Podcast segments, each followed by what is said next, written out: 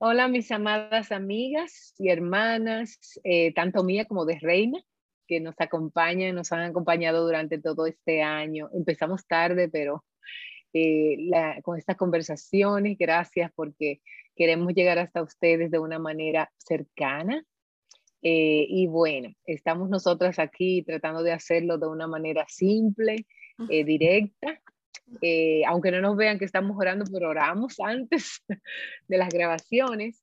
Y hoy queremos eh, darle la bienvenida a este tema tan eh, emocionante para algunos, controversial para otros, eh, pero es necesario que lo tratemos. Así que bienvenida, Reina, ¿cómo estás? Gracias, muy contenta de estar con todas nuestras amigas de Conectadas para ayudarte. No puedo creer que hemos llegado a diciembre, que ya se ve todo. Donde yo estoy, sí se ven los cambios de estación se ve el... Aquí también. Eso es bellísimo. Entonces el, el invierno es frito, ya prendemos calentones, hacemos chocolate caliente y pues ya la Navidad que es, es, es en sí como el centro donde todo comenzó para el cristianismo, cuando nació Jesús. Vamos a como a enfocarnos en, en cómo utilizar este pretexto mundial de hacer, un, de hacer una pausa, que incluso trabajos seculares paran, hacen vacaciones, todo el mundo se detiene por la Navidad, que ya esté cambiando el significado y que ya lo quieran hacer nada más como que fiestecitas eh, familiares y todo eso, ese no es el significado, pero como creyentes sí lo sabemos, ¿verdad? Y es lo que debemos enfocarnos cada familia en cada hogar. Sí, aunque este es un tema, como decimos, controversial también, que mucha gente dice que es comercial, que es pagano, y vamos a enfocarnos en la manera, como tú decís, de la manera bíblica. Y para comenzar, vamos a leer el eh, Isaías capítulo 9, eh, donde dice, un niño nos es nacido, un hijo nos ha sido dado, y la soberanía reposará sobre sus hombros, y se llamará su nombre admirable, consejero, Dios poderoso, Padre eterno, príncipe de paz. Y el aumento de su soberanía y de la paz no tendrán fin sobre el trono de David y sobre su reino, para afianzarlo y sostenerlo con el derecho y la justicia desde entonces y para siempre. Amén. Eh, bueno, pues nosotros eh, que somos creyentes, eh, entendemos que, bueno, pues hemos visto cómo fue, empezó el origen de este, de este tema. Este, esta celebración eh, inició con el solsticio de invierno, el día más largo eh, del, donde el sol, el sol, el día más largo del año por el sol, por eso se llama el solsticio de invierno. Y, es, era en, honor al dios sol. Eh, Constantino entonces cambió esa fecha eh, que era el dios Sol, y lo hizo como la fecha para el nacimiento, para celebrar la venida de Cristo. La Biblia no dice el día que nació Cristo eh, y no, no hay fechas, pero eh, sabemos que no fue en invierno, porque los pastores estaban afuera, el cielo, ¿verdad? Estaban estrellados, las ovejas estaban afuera, y yo no, yo no tengo ovejas, pero yo entiendo, es, de lo que he escuchado y leído, dicen que los, en invierno las ovejas no, no pastan, ¿verdad? Entonces, hay muchísimas cosas que podemos hablar de este tema. Eh, el enfoque tanto mío como el de Reina es que nosotros hagamos de esta, eh, ¿cómo decir? De esta memoria, de esta eh, tradición, de esta tradición, podamos exaltar a Cristo, hacerlo cristocéntrico. porque si es cierto que Jesús no nació en esta fecha, no es menos cierto que su nacimiento es importante, porque la Biblia habla en todos, eh, eh, eh, páginas y páginas de ella, de, que Cristo es el, es de la Biblia. Entonces su nacimiento, Dios le da la importancia. Y, nosotros debemos celebrar en algún momento, recordar, estamos hablando otra vez que si no ponemos un día, siempre va a haber días, ¿verdad? Eh, y aunque algunos lo usan para hacer, como tú dices, desórdenes, eh, darle rienda suelta a sus deseos y placeres, el creyente debe usar para eh, celebrar las tradiciones. O sea, hacer memoria de Cristo, hacerlo Cristo exaltante, hacerlo dioscéntrico, ¿Y cómo podemos nosotros hacer este tiempo, eh, eh, que, es el motivo de, que, de, usarlo? Entonces, yo no sé, Reina, si tú quieres, antes de yo pasar a otro, otro punto, ¿qué tú opinas más o menos? ¿Quieres aportar algo en el área de, de esto del, del paganismo? y que no, y que sí. Lo importante es que si Cristo no hubiera nacido, él no hubiera muerto. Entonces es importante que él nació y murió en semana, cuando viene pronto la Pascua. Entonces es una, una relación. Nosotros eh, como familia creemos que, que, es una oportunidad tan grande que Dios nos da de, de redimir las cosas que nos rodean.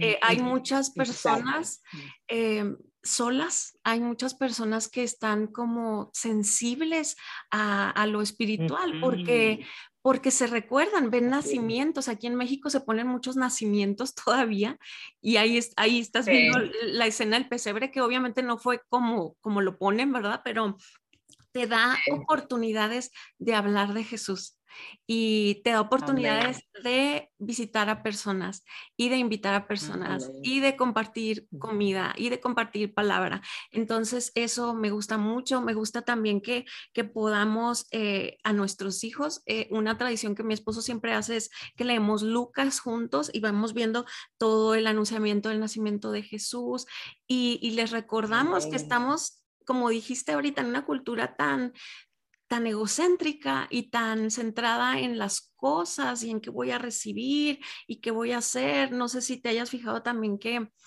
que tenemos todo tipo de amigas y somos todo tipo de mujeres. Hay unas que aman estas fechas y otras la aborrecen por el estrés que conlleva y voy a tener, tener que comprar regalos, voy a tener que ir a muchas fiestas. Entonces, como que viene todo un estrés relacionado con esto que no deberíamos encarrilarlos a ellos, ¿no? Sino a un, a un descanso del alma. ¿Qué piensas sobre eso? Bueno, pues este es el motivo de, este, de, este, de esta conversación, de esta ayuda. ¿Cómo puedo celebrar o, o recordar el nacimiento de Cristo de una manera bíblica en medio de todo este caos y de toda esta presión y de todo este estrés y de todo este disgusto y todas estas cosas que pasan, porque todo ese disgusto y ansiedad viene porque hemos recibido, nos han enseñado de una manera diferente. Hemos recibido, eh, ¿qué te digo? Ataques, hemos recibido eh, no sé, enseñanzas equivocadas. Y para eso y eso es lo que queremos hacer. Este, primeramente, queríamos hablar de, que, de, los, de, los nombres de Jesús. Eh, a mí me encanta, me fascinan los nombres de Dios. Eh, y una manera de decorar, de recordar los nombres de Dios, un estudio de, es estudiar los nombres de Dios. O sea, poner, eh, yo, yo, he enviado, yo he enviado a hacer adornos con, el nombre de Jesús. No tiene que ser, y, son bellísimos como decíamos esos nombres, admirable, consejero, Dios, poderoso, Padre eterno, príncipe de paz, esos nombres son preciosos y los niños se lo aprenden, esa es una. Otra manera es, eh, que para mí es maravillosa, nosotras en, un grupo de mujeres, en un estudio bíblico, eh, estudiar cada personaje de la historia de Jesús.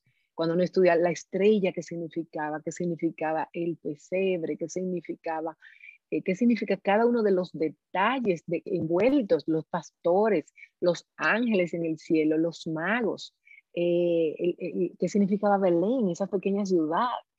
cuando uno empieza a estudiar, uno se enamora, eh, se, se, fascina con los datos. por ejemplo, lo curioso de cómo se cumplió la promesa de que Jesús era de eh, José era de la casa de David. Entonces, y, David era de la ciudad de Belén. Entonces, cuando uno empieza a buscar todos esos hechos, que sería fabuloso si tu pastor o en tu iglesia o en un estudio con mujeres hacen ese estudio, es maravilloso.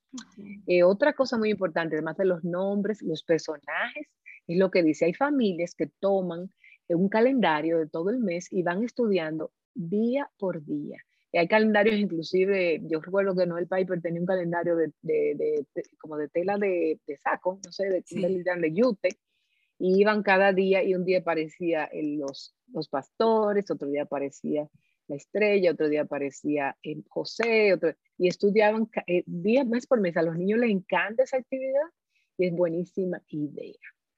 Este, ¿Tú te recuerdas algo más? Porque yo tengo otras más, pero cuando tú hables me, me lo que te a mí me, me, encanta que incluso familias que tienen niños pequeños se han, se han puesto a hacer pastel como de cumpleaños para Jesús, para que ellos entiendan que es cuando nació. Se me hace muy tierno porque los pequeños quizá no te van a entender todavía mucho, pero es, es una linda tradición. Y, y, hay algo que se llama Adviento, eh, Vilma, que es como una preparación espiritual sí, para celebrar el nacimiento de Cristo. Y a mí me gusta mucho porque eh, vas también por los evangelios, leyendo la historia, vas contándole a tus hijos. Hay muchos libros devocionales que te van llevando así por un tiempo de preparación.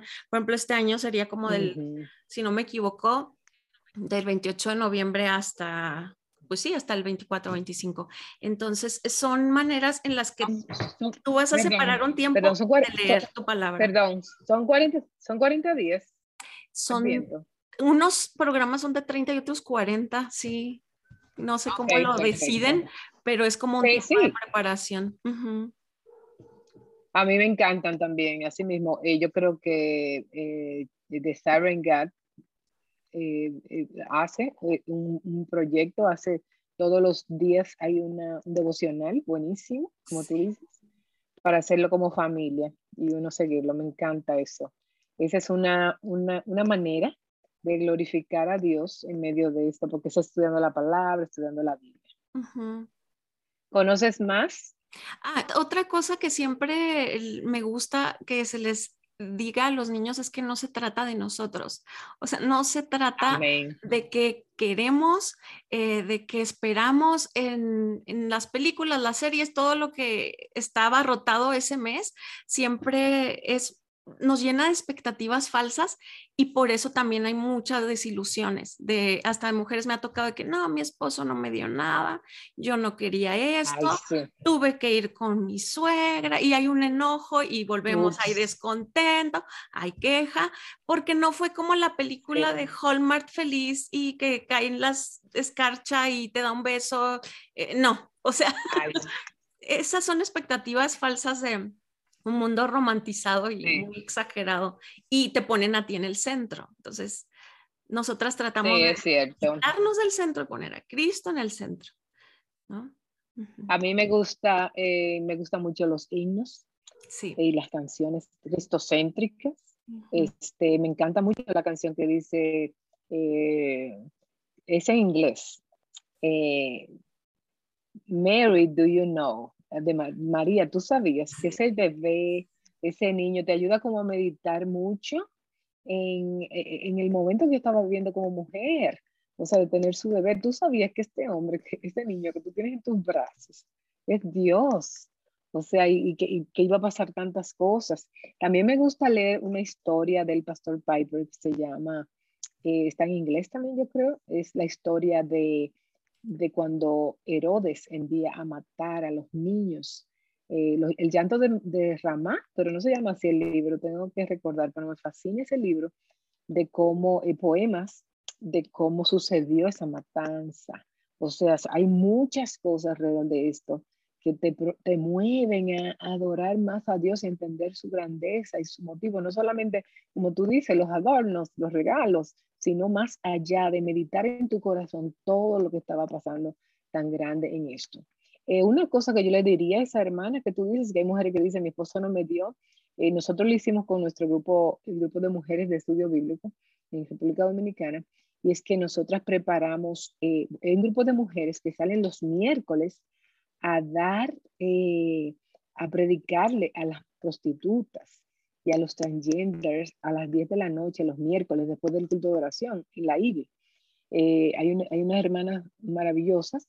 Entonces, con ellas, el grupo de nuestro, eh, preparamos unos, eh, unos, unas bolsas llenas de, de, de jabones, champú, cosas con una Biblia y libros cristianos para darles de regalo.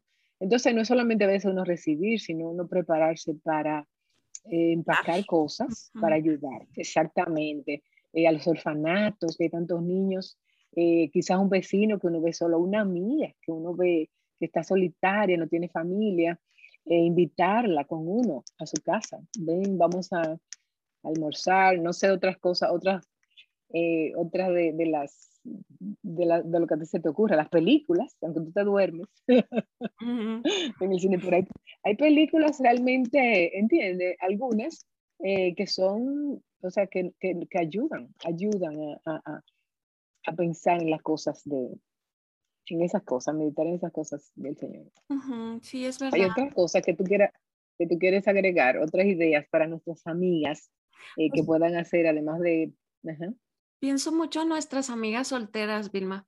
También es una etapa de, mucha, de mucha melancolía, donde dice que la soledad aprieta más fuerte por el frío, por, por todas estas imágenes, te digo, de familias perfectas, de todos tenemos a alguien, pero qué lindo es cuando conoces también a, a chicas creyentes que se enfocan en otros. También conozco a grupos de chicas que se ponen a cocinar algo sencillo, se van al, hospital a todos los que están pasándola ahí en las eh, salas de espera con familiares eh, sufriendo. Se me hace algo tan bonito porque ellas están sembrando ese tiempo también en los solos, en los enfermos, en los necesitados y, y están conscientes de que su novio, su compañero es Cristo que no están solas. Me da mucha ternura eso. Y, que la, y, realmente la cura para la soledad es tú mostrarte amigo, tú mostrarte, tú dar, uno exponerse. Eh, yo quiero contarte, yo creo que te lo conté, pero no sé si lo había contado aquí, pero eh, cuando yo llegué a, mi esposo al seminario a Minnesota, me regalaron una canasta de, de notitas, de una para cada día, con un versículo, y yo destapaba una por día. Eh, y para mí eso fue un gesto tan, tan maravilloso y tan grandioso. No conlleva mucho tiempo. Imagínate que una hermana haga una canasta de un versículo por día. Abre el, devocional día uno, devocional día dos. Y si tú quieres ponerle, no sé, algo eh, sencillo, no tiene que ser costoso, como tú dices, una galletita, un dulcito, un chocolatito, eh, algo que le alegre a esa persona que está sola, y que ha sido tan difícil eh, la transición de lo que está pasando. Como tú dices, hay muchas personas que, que han perdido a alguien, que están, eh, que les recuerda, como tú dices, pero la imagen eh, de tu bondad, de tu misericordia, de tu compasión para con ellos. enfocarse, Señor, ayúdame, aunque sea una sola persona, yo poder hacerle, darle bien. mi padre era sastre y para él, él la Navidad significaba trabajo. Era un tiempo de mucho estrés, las personas le llevaban eh, cantidad de cosas para hacer y él eh, ya desde octubre él cerraba la, la, el, aceptar más, porque todo el mundo quiere, tú sabes, fiesta y vestirse y, y, estrenar. Entonces él, él, se acostaba, esa noche él se acostaba, no quería. Y mi hermana eh, también, como está, trabajaba en esa área, por igual, porque es el área donde se hacen más pasteles, donde se encarga más comida, donde se hace más ropa, entonces esas personas también están agotadas. Este, y, y es una manera, tú sabes, como estamos diciendo, buscar la manera de cómo eh, entenderles, es normal, a veces acompañarlos, sentarnos a su lado en silencio, eh, a veces si quieren salir, invitarlos con nosotros, incluirlos, eh, hay muchísimas maneras, horario del Señor, que el Señor nos dé creatividad en cómo ayudarlos. Sí, ahorita que mencionas eh, cómo era en tu familia, yo te cuento, mi, mi, tanto mi papá como mi mamá tuvieron infancias muy difíciles. Eh, mi mamá fue huérfana desde pequeña, ya después mi abuela se volvió a casar, pero vivieron mucha escasez. Entonces, para mí, todas las navidades, bueno, como desde el verano, mi mamá empezaba a juntar cosas para en la Navidad ir a visitar los pueblos donde ella vivió y llevábamos comida y hacíamos una reunión, él les hablaba de Cristo, bueno, era todos los años y hasta la fecha hace eso, o sea, despensas, donaciones y todo, porque eso es como su lenguaje del, del amor, es como mis, muy misericordiosa y a mí me recuerda eh, eh, el Mateo 25, 35 a 36, y dice, porque tuve hambre y me diste de, de comer, tuve sed y me diste de beber, fui forastero y me recogiste, estuve desnudo y me cubriste, enfermo y me visitaste en la cárcel y viniste a mí. Entonces, a veces eh, podemos como poner quizá muchos pretextos de que no sabemos qué hacer o que el estrés o que el dinero o que las ganas o el ánimo, la salud, lo que sea. Pero cuando hay voluntad, podemos hacer hasta algo pequeño. Mira, yo pienso a mi hija, bueno, ya la conoces, le encanta cocinar y cada año quiere hacer miles de galletas y sus roles de canela y les mm. lleva a los vecinos y, y, le ponemos ahí una cartita, una nota, pero ya es como una tradición, ya no me la imagino sin hacer eso. Entonces, cuando ella crezca, va a tener sus propias eh, maneras de compartir el amor, ¿no? De Cristo, ya sea como, como a mí me gustaba o como a ti o como a mi mamá, no sé, pero tenemos que empezar como a ponerles cosas sencillas que puedan hacer ellos, decir, pude amar a otro, pude mostrar el amor de Cristo, todo se trata de Él, no se trata de mí y que me lo merecí, que estoy en la lista de niños buenos, ¿verdad? Mira, y, bueno, tú, tú, vas hablando y yo voy generando, te recordé que en mi país hay un, en Santiago, donde yo soy, de mi iglesia, hay una, eh, una hermana, la esposa del pastor Arocha, Olga Arocha, y ella empezó un orfanato. Y sabes lo que hacen muchos, eh, muchos hermanos, que toman un niño en Navidad del orfanato, se lo prestan, familias cristianas, y se lo llevan a su casa. Hay hermanas que hacen mucho eso, para, incluyen con sus hijos, y ellos pasan una Navidad o pasan el verano, eso a veces el verano, por un tiempo, como si fuera un poster care temporal, pero le hacen pasar al niño, ¿entiendes? Con una familia. Eh, esa es eh, una manera también, una idea eh, maravillosa de nosotros poder hacerlo. también hay personas que, que reúnen biberones de leche y lo llenan de monedas, van reuniendo como haciendo alcancías para regalarlas también. Hay muchísimas buenas ideas. Sí, sí, Nuevos Testamentos, Biblias, folletos, bueno, como que las personas están ávidas de, de recibir algo, entonces no te van a decir que no, ¿verdad? Así es, así es. Y esa es la cura para la... Así que, hermana, eh, amiga, eh, queremos, Reina y yo, eh, inspirarte por la bondad de nuestro Dios, que lo que Dios hizo cuando nos amó es que dio, dio. Igualmente nosotras debemos cultivar eso porque ese es el adorno de una mujer. ¿Qué puedo dar? ¿Qué puedo hacer para mostrar amor a otros? Eh, ya que Dios nos ha dado tanto. Sí, Así es. Entonces las dejamos con esto. Esperamos que todo el resto de este mes esté lleno de Cristo en sus vidas, eh, que puedan amar a, quien los esté rodeando en este momento, en el lugar en el que estén, sin pretextos y con un corazón muy agradecido, muy lleno de, de, ternura y de compasión, como la que tuvo Cristo con nosotros. Hasta luego, Vilma. Feliz Navidad. Feliz Navidad.